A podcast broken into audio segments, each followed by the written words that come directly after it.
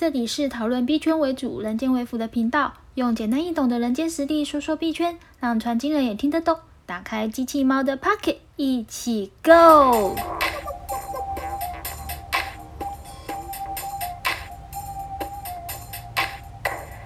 嗨，大家好，我是机器猫，欢迎来到我的频道。那今天呢，想要跟大家来讨论一下有关于币圈的泡沫，以及币圈如何做价值投资。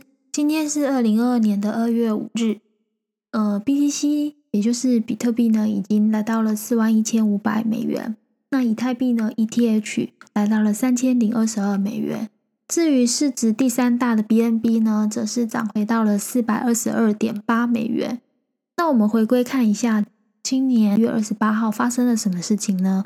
比特币呢，在盘中曾经跌到了三万两千零九十八美元。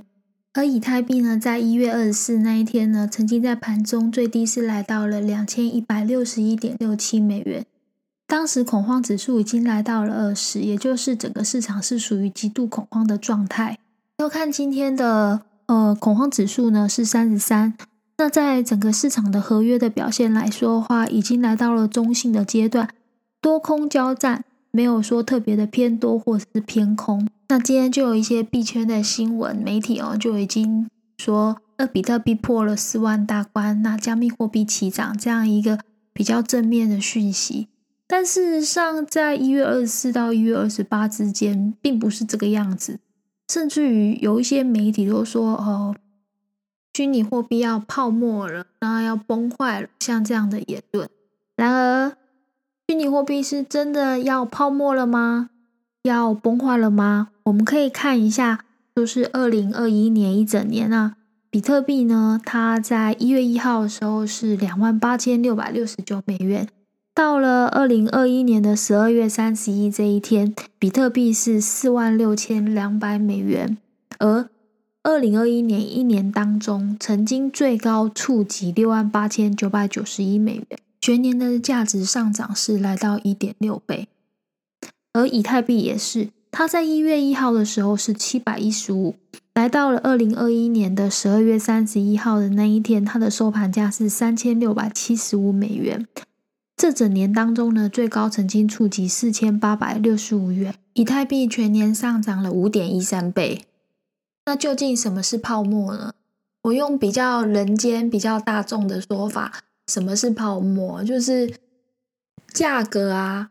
它跟价值已经脱离了。那呃，再更简单一点的白话一点说法，就是说，因为投机的交易极度的活跃，那金融证券啊、房地产啊，哦，就是大幅的飙升，那已经就是翻倍、翻倍再翻倍，然后让让它跟原本的价值去脱离。但是其实我要说，就经济学家来看的话，是彼得加伯啊，或是有他们都会说。其实“泡沫”这个词是太流行，可是他们其实不太确定这是什么样的意义，因为市场是没有泡沫的。我说到这边，大家不知道会不会很呃，什么市场没有泡沫？是市场是没有泡沫的。我们可以来用几个比较著名的金融界的例子来跟大家说一下市场为什么没有泡沫。第一个跟大家分享的故事是。呃，郁金香泡沫，这个在金融业来说是非常著名的例子哦。比较流行的故事版本就是说，发生在十七世纪的荷兰啊。呃，整个郁金香突然间变得很狂热，很多商人或是平民百姓对于财富的追求狂热，以至于千百万人的倾家荡产。那荷兰呢，也就在当时发生了长达三年的经济的瘫痪的危机。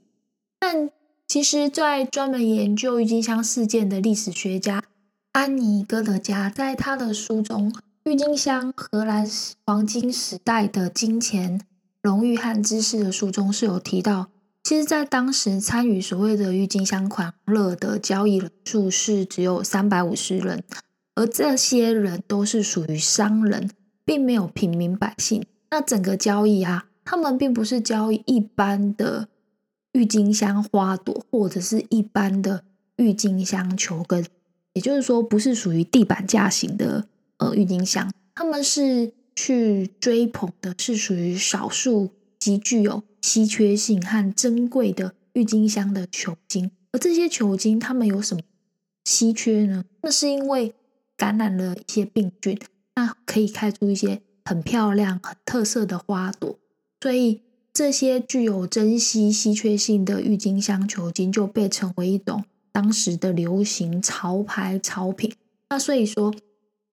整个价格啊，来到了非常剧烈的起伏，把一根看起来貌似洋葱的郁金香啊，炒到大概像半条船这样的一个天价，那最后郁金香的崩盘，然后呃经济一蹶不振。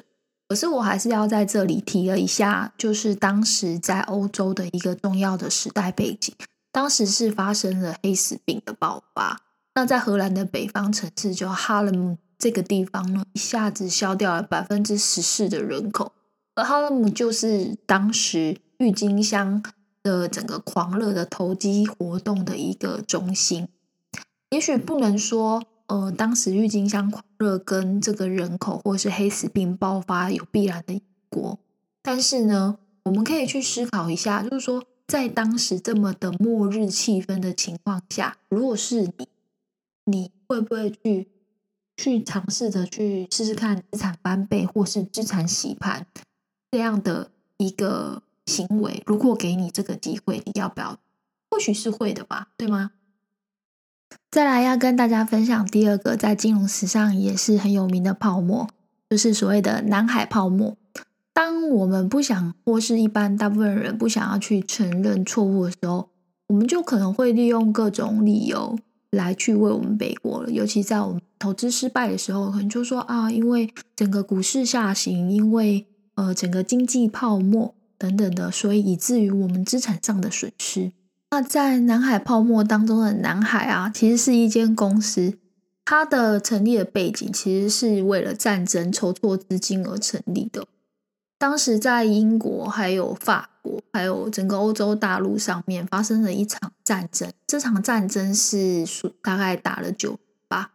那主要起因当然就是因为法国想要扩张版图，那邻近的国家像是英国、荷兰、西班牙、瑞典等等，他们就要起而抗争嘛，因为当然也不希望自己的版图呃缩减。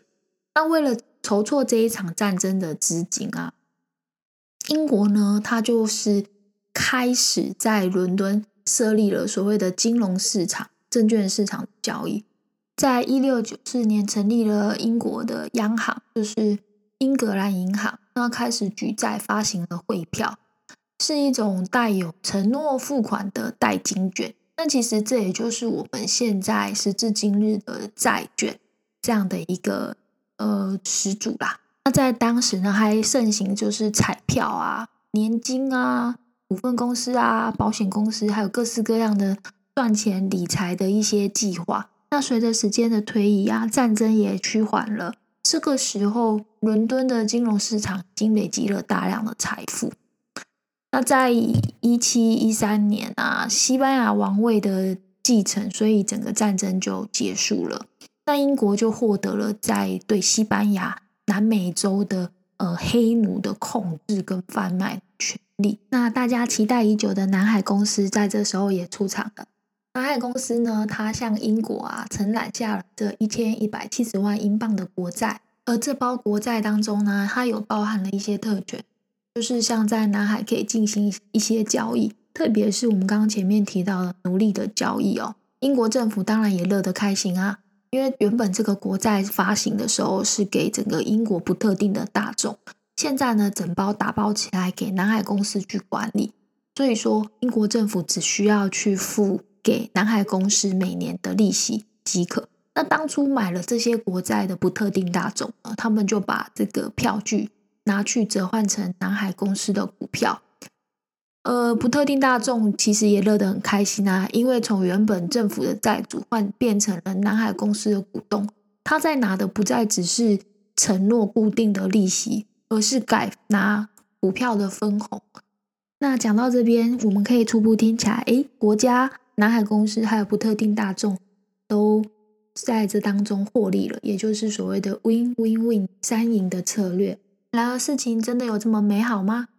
南海公司啊，它就透过拿到了所谓的奴隶贸易这样的一个垄断权，尝试着去进行它南海公司股价的抬高。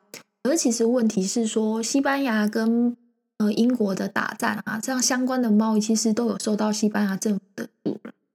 所以其实奴隶的贸易是不是真的有利可图呢？还是一个问号。另外就是南海公司啊，它运用股票，像这个英国的议会的要啊，还有国家的一些国王的亲信，通过认股申购的方式呢，让许多的权贵参与其中。另外，南海公司也跟就是当时的奴隶贸易公司的最顶尖的公司皇家非洲公司呢合作。在向南美运来数千名的奴隶的过程中，还获得了海军的护航，而这番举动也就让社会大众还有南海公司股票的持有者更加认定南海公司呢有获得政府撑腰这样的臆测。南海公司具备了奴隶贸易的独特垄断权，还有国会议员亲信的支持，以及政府的撑腰。这样也就使得南海公司的股票一路的飙升，从每股一百六十四英镑一直涨到了七百七十五英镑，整个市场疯魔的情绪来到了最高点，连同也带动了其他公司股票的水涨船高。那部分原因也是因为有很多新手啊进入了股市，开始盲目的种，毕竟在那个时候随便买随便赚，所以很多人就也进场去做股市的交易。那在一七二零年八月的时候，整个股市就触顶，接着就以断崖式的方式来崩裂，一直到一七二零年年底，南海公司的股票甚至于跌破了初始价，也就是所谓的破发。那在这次的事件当中，有一位著名的科学家也参与了其中，那就是牛顿。牛顿呢，亏到倾家荡产，他就对自己所做的投资失败。做了一个结论，说我可以计算星球运动的轨迹，但是不能够预测人类疯狂的程度。他把他的投资失败归咎于人类疯狂的程。然而，牛顿是英国的皇家学会的成员，他其实更有机会去知道、跟了解和取得南海公司的一些公司的资料。但是呢，他在做这项投资之前，他是否有？发挥科学家的精神，进行事前查验资料的真伪的习惯，或者是在投资的过程中持续的关注他所投资的公司的发展呢？那我们接下来再来讲第三个金融泡沫，就是有名的密西西比泡沫。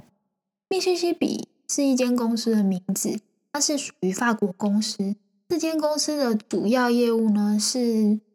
掌握着法国的所有的海外贸易，还有殖民地的开发、征税，还有铸造硬币，同时呢，也持有法国及大量的国债。那这间公司的 CEO，也就是执行长，同时也出任了法国的总审计长、财务总监。那主要的工作就是整理法国的财政，然后包括是钱币的铸造这样的一个工作。